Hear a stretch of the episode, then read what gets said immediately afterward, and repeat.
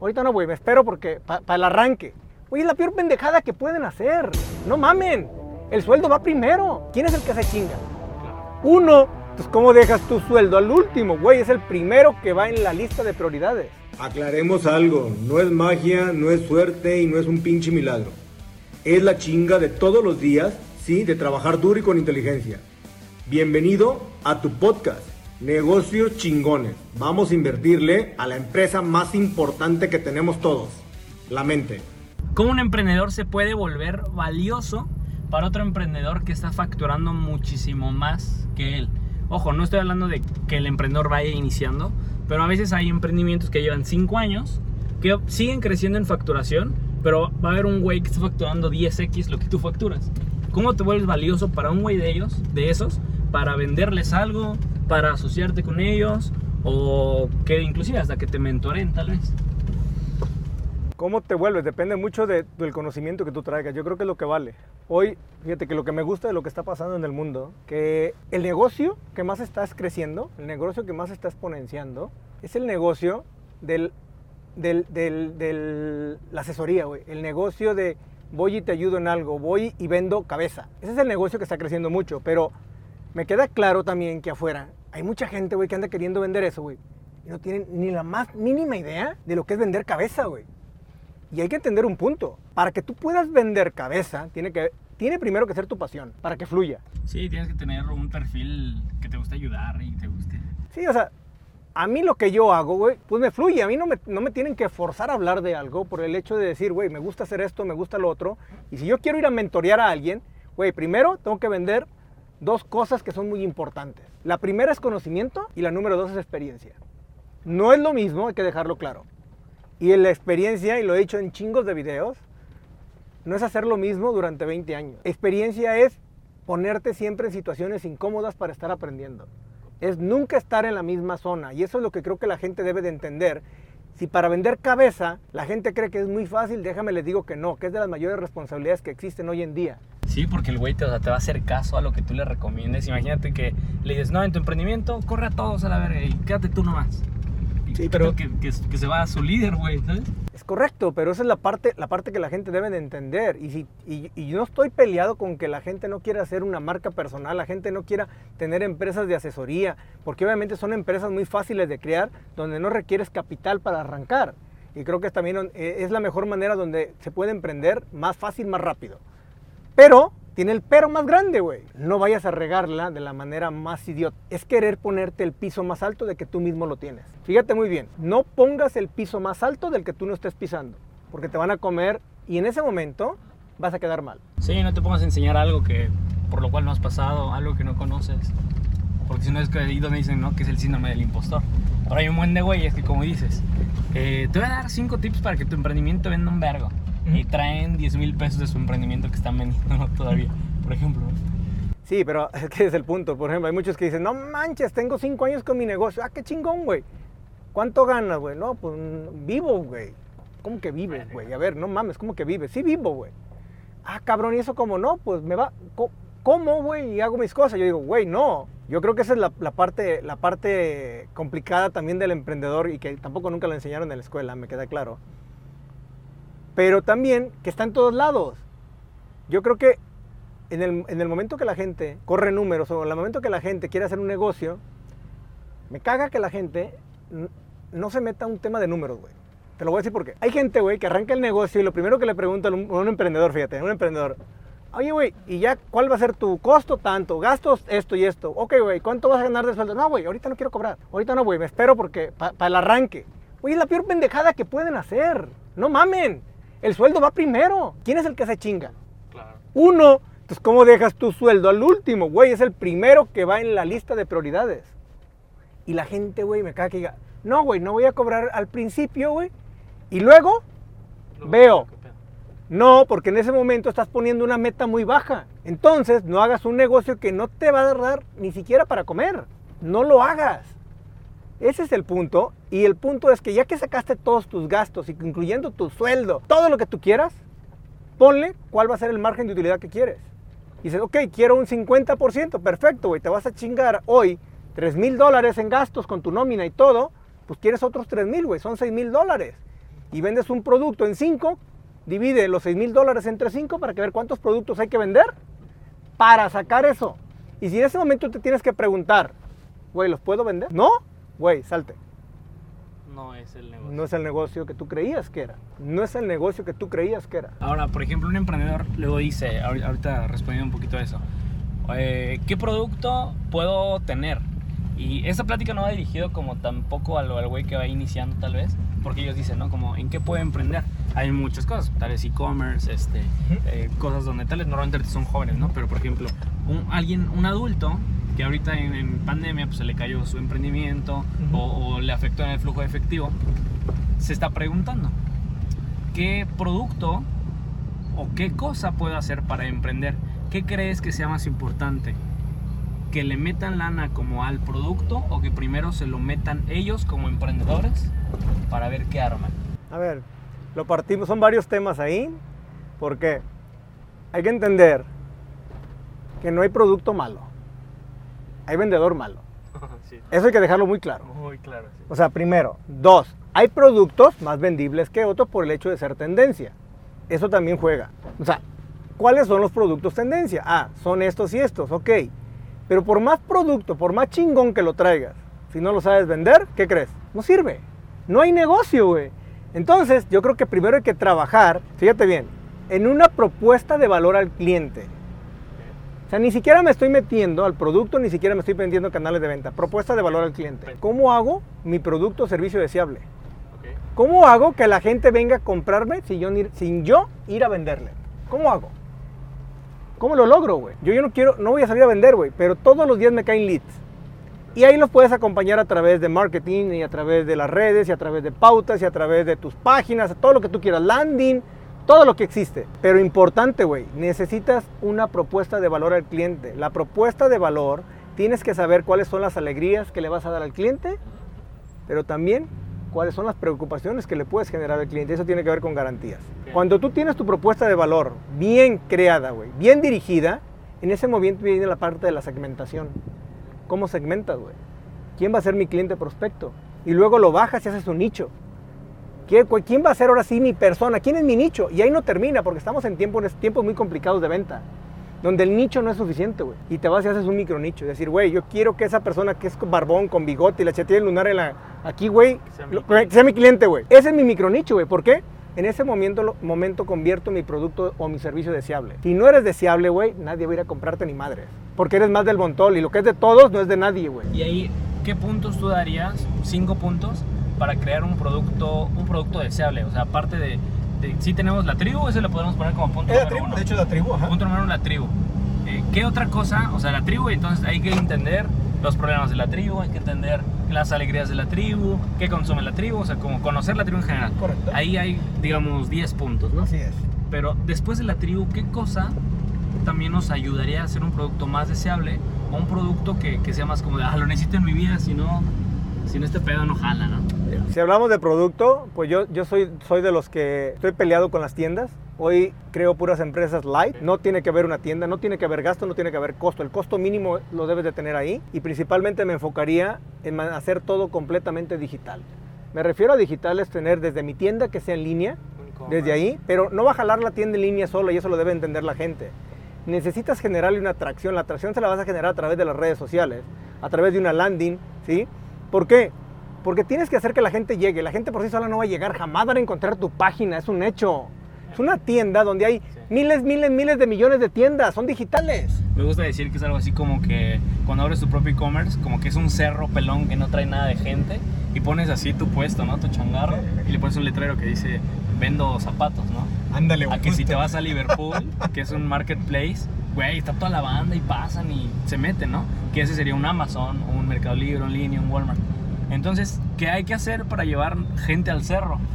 Pues hay que poner un güey que esté voceando, que esté diciendo, hey, cáiganle acá, están las ofertas y andar mandando, andar mandando tráfico. y le pones un caminito y se lo vas empedrando para que la gente pueda subir más fácil. Te va a costar poner el caminito, pero después, ¿qué crees? Le vas a meter pavimento porque ya empezó Y eso cuesta. Y eso cuesta, güey, pero como decimos ahí, que del mismo cuero salgan las correas. Exacto. Pero es importante, genérale tracción siempre a una tienda en línea. No van a jalar solo. Y hay mucha gente, güey, que las abre. Güey, no vendo. Güey, pues no mames, métele tracción, cabrón. Lánzate Facebook, Insta, Google, no sé qué red sea la tuya también, porque para cada producto hay que validar qué red es la, la que, la que corresponde. No para todos funcionan todos, eso es un hecho. Generas una landing, generas una oferta, generas una propuesta, generas lo que tú quieras, un ahorro, y haces que la gente se dirija allá, le pones un pixel para que te dejen sus datos. Y, y vámonos, güey. Y puro remarketing, dale remarketing, remarketing, remarketing. Pero con una propuesta bien definida, güey, donde creas productos deseables, donde me ahorres un dinero, donde me generes una necesidad que incluso yo no sé que existe, pero ya la generaste. Ahora, por ejemplo, ese ese es un gran punto como, eh, pues como vendedor al final de cuentas, el estar creando la necesidad, porque la gente eh, lo necesita, pero no lo sabe, ¿no? Entonces tú tienes que despertar eso. Ahora, ahí en, el tema del remarketing y remarketing, algunos del podcast o algunos que estén viendo el video van a decir, ay, pues suena bien fácil, ¿no? Pues, no me-". Ok, a ver, en el tema de remarketing también hay un tema de públicos y no se trata de andar metiendo pauta hacia lo güey y vamos a meter 10 mil pesos al mismo público, sino también se trata de cuando estamos haciendo re- remarketing o retargeting, eh, pues ver qué público es también es el que más se responde, ¿no? Porque tal vez si vendes, vamos a pensar un, un termo, ¿no? O hace rato estamos hablando de gorras. Ok, ¿qué público es el que te más, del retargeting, quién es el que más te interactúa? Porque eso en redes sociales es el costo de adquisición también de clientes. clientes, Entonces, claro. tal vez traer a un biker, traer a un güey que le gusta andar en moto, o traer a un güey que le gusta andar en un Audi, es más caro que traer a un güey que le guste andar en bicicleta, por ejemplo, ¿no? Claro. Entonces, ¿qué recomendación le darías a las personas? Bueno, ya te hace la pregunta aclarar que todos tenemos un costo de adquisición de clientes. ¿Cuánto dinero nos cuesta traer oh, un bicho? ¿Cuánto- cuánto nos cuesta se metió un un bicho? pinche bicho, güey? Perdón, es que estamos haciendo el podcast aquí en un la Eh, andamos aquí. Entonces, va a haber cosas que van a salir medias extrañas. Así que aguanten. Entonces, el costo de adquisición de clientes es cuánto dinero pues, nos cuesta traer a un cliente a nuestra empresa.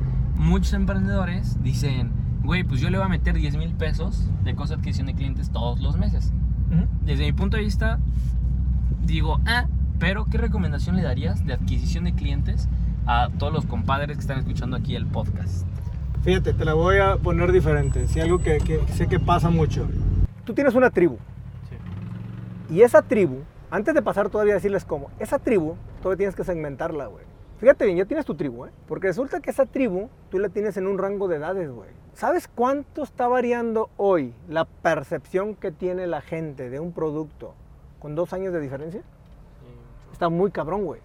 ¿Y qué pasa con la mayoría que salimos a vender a través de pautas, güey? Generamos una publicación 3, 4, güey. Nada más. O una para toda mi tribu, güey. Pero ¿qué crees, güey? Todos tienen necesidades diferentes. Entonces, primero, ¿qué haces, güey? Segmenta tu propia tribu y ve a quién quieres ir, güey. O genérale, genérale una necesidad a cada, a, a- a cada segmentación de tu propia tribu. Y de ahí, sí, vete a todo lo demás. Créemelo. eh, es ca- a veces, como dices, a veces es, es- es tedioso, güey, el recibir a veces correos, esto de, de- de la parte de los remarketing, la neta, sí. Sí. Hay que decirlo que sí, a veces sí caga, es real. Pero ¿qué pasa cuando segmentas a ese nivel? Que tu remarketing tiene que ser más chico, güey. Es más bajo, ¿por qué? Porque estás llegándole de mejor manera a tu audiencia. Sí, no lo mismo un retargeting para un empresario que un retargeting para un güey que le gusta el fútbol, ¿no? Por ejemplo, yo puedo hacer mi tribu. ¿Quién es mi tribu? Ah, emprendedores internacionales, güey. Yo. Armando le gusta todo el güey que quiere hacer negocios con China o Asia.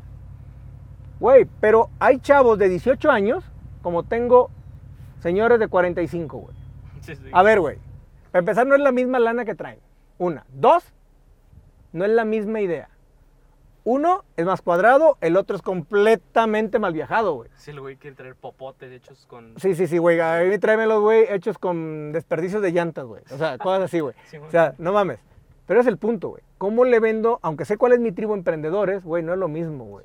Aparte, hay unos emprendedores, esos emprendedores, hay unos que estudian en escuelas de paga y hay unos que están en públicas, güey. Es, una guerra- es un abismo, güey. A ver, güey, ¿a quién quieres venderle? Yo me enfocaría primero, digo, ok, yo quiero emprendimiento ahorita. Entonces ahí es donde tú tengo que ver mi producto, a quién lo lanzo, güey. Y estoy hablando, voy a lanzar, un- por ejemplo, un curso digital, güey. Entonces yo tengo que generar un curso digital para un segmento que es de cuatro años, güey. Fíjate bien, tengo que pensar para un segmento, no lo puedo abrir Para decir, güey, ah, es para toda mi tribu. No, güey. Solamente voy a dirigirlo. Ah, quiero como el que, el que tú estás lanzando, marca personal para chavos. Chingón, güey. Chavos, güey. A ver, güey, de 16 años, ¿sí? ¿A cuánto? A 22, güey. Nada más. Y esos dos, ahí vas a lanzar cuatro maneras de vender diferente, porque cada chavo, un año ahí de diferencia es un chingo, güey. Maduras un chingo. Sí, sí. O sea, tienes que lanzar cuatro promociones diferentes, güey. Hablar- Hablarles diferente Y a también. lo mejor a los 16 años, ¿qué crees? Se la vas a lanzar al papá, cabrón. Sí, porque el, Porque el papá morro no tiene lana, güey. Sí, sí, sí. Se la tienes que lanzar al papá porque el papá es el que va a meter al hijo, güey. O sea, es un abismo, es tan grande, pero te digo, no hay producto malo, güey. Hay malos vendedores. Y creo que con eso que estás diciendo, se, se deja como que se asoma, así, ¿no? Como que alcanza a sacar la cabecita. El tema de, del... No es lo mismo tener, por ejemplo, 16 mil seguidores. Bueno, a lo que voy es que el tema de la data es muy importante. No es lo mismo tener como 16 mil seguidores que ves como influencer y ahí, a que digas, tengo 100 que son emprendedores y que son de un high ticket. Tengo 50 que son chavos y tengo 16 mil o 15 mil que son niños de 13. Porque pasa mucho, ¿no? Entonces, a veces el emprendedor dice, es que ese güey no mames, trae 20 mil seguidores. Pues sí, pero tal vez con su comunidad no va a monetizar lo mismo que tú que traes 1500, por ejemplo, ¿no? Entonces, creo que hay dos tipos de influencer. El influencer de negocios, el influencer que ocupa sus redes sociales para educar a su cliente y en el camino le va a vender algo, pero es porque va, va a multiplicar la lana a su cliente. Y el compa que pues, trae de todo. Sí, que publica una marca y gana con eso. Fíjate que tocas un buen punto porque justamente es a donde nos vamos a ir ahora. A donde vamos a estar el Julio y nosotros, ahí vamos a andar. Fíjense bien, se viene algo bueno ahí en conjunto. Porque la gente que se está dedicando a hacer una marca personal o que, o que se dedica a ser un influencer, lo que menos sabe, lo que más aprende es de las redes, güey. Está bien chingón. Güey, ya te sabes hasta los algoritmos, mames. Instagram se mueve así, Facebook se mueve así, güey. TikTok, pinche TikTok, güey. No mames, no puedo con él. Ya, güey, qué chingón. Pero ¿sabes qué? Nadie sabe capitalizar. Nadie, güey. Nadie sabe cómo hacer dinero ahí. Sí. Porque nadie sabe cómo crear una estrategia, cómo crear unos embudos para llevarlos a un resultado que es, güey, tengo tanto. Y, y lo he dicho, güey. Digo, yo no soy famoso ni mucho menos, ni tampoco espero hacerlo con un millón de seguidores. A ver, no mames, no. O tal vez sí, amigos, porque con un millón, güey, si a ver, traes 5 mil seguidores y te avientas buenas cifras monetizando, yo creo que sí vas a querer llegar al millón, güey. No, Vamos, pero voy a mi paso. ¿A qué voy con esto? paso, sí. Voy a mi paso. El hecho es de que la gente se pone metas muy bajas cuando quiere lanzar una marca personal. O incluso hay gente que me ha dicho, no, güey, yo quiero primero generar un chingo de audiencia. Es válido, no lo comparto. La gente dice, güey, quiero primero tener, no sé, 20 mil, 50 mil seguidores. Y luego monetizo. Yo digo, ni madres, güey. ¿Cuánto vale tu tiempo? ¿Cuánto es el costo por minuto que vale tu tiempo para invertirlo en una marca personal? Para invertirlo en un influencer. Güey, mi tiempo vale un chingo. Por eso mi piso es muy alto. Y yo te lo puedo decir, yo con 1500 seguidores empecé a monetizar y un chingo. Pero, ¿por qué? Porque hay una estrategia atrás. Y creo que es la parte que no conoce el influencer o el de la marca personal nuevo, o ni siquiera los nuevos, ¿eh? Hay incluso unos que no facturan, o facturan una madre. Un poquito. Ajá, entonces, ¿cómo los llevas a ese nivel para decir, güey, mi intelecto o lo, mi, no sé, güey, lo que yo hago, mi chiste, lo que sea, ¿Cómo lo? ¿cómo lo monetizo, güey? ¿Cómo hago que me genere lana? ¿Cómo? Y ese es el punto donde la gente no lo sabe. El influencer, el que quiere ser un influencer, no sabe cómo monetizar. Y, creo que aparte también ahí, ya para ir como cerrando el podcast, creo que la gente cuando se mete a redes sociales, pues yo considero que sí llega a ser caro, güey. O sea, es meterle lana y, y hay que meterle, pues sí, una pasta. Entonces, la gente piensa que, ah, le voy a meter todo el tiempo 20.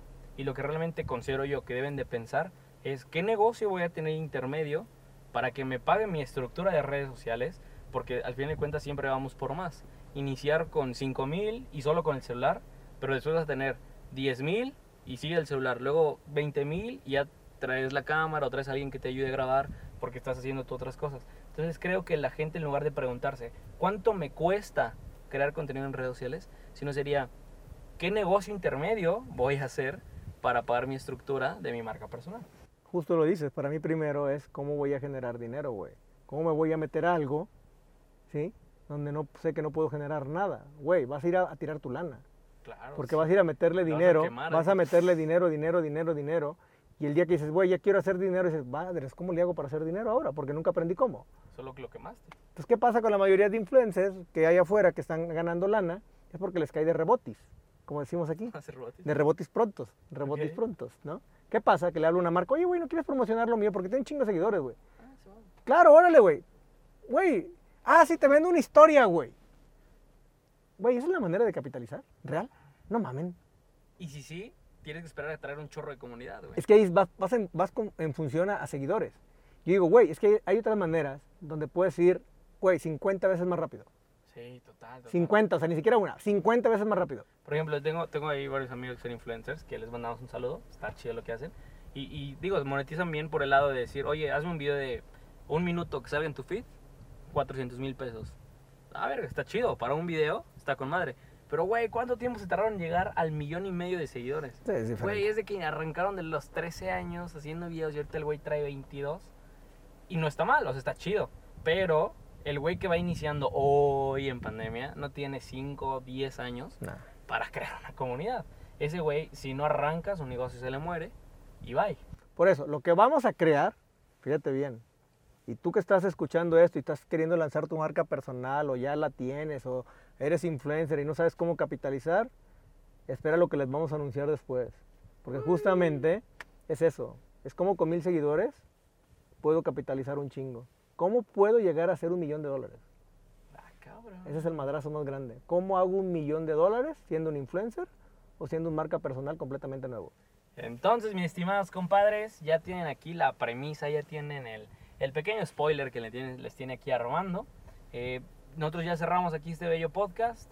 Espero estar aquí de invitado una vez más, eh, compartiendo un poco de marketing digital, negocios, bichos en el Jeep y, y un, poquito, un poquito de foto y video. Y bien quemados, aparte por el pinche sol. no más, andamos bien quemados. No, pero señores, este es Julio, sígalo en sus redes. No se les olvide también seguirme, ahí estamos en Armando González M2. Este, ya nos estrenamos en TikTok, estoy hecho un desmadre en TikTok. Ya- Eh, ya han, pega- pegado las cosas TikTok, y no sé qué chingados hacer con la red, pero bueno, ahí andamos, ahí andamos. Saludos, cuídense y nos vemos en el siguiente podcast. Hasta luego. Nos vemos en Instagram, arroba Oliviero, besitos, se cuida. Aclaremos algo, no es magia, no es suerte y no es un pinche milagro. Es la chinga de todos los días, sí, de trabajar duro y con inteligencia. Negocios chingones. Vamos a invertirle a la empresa más importante que tenemos todos, la mente.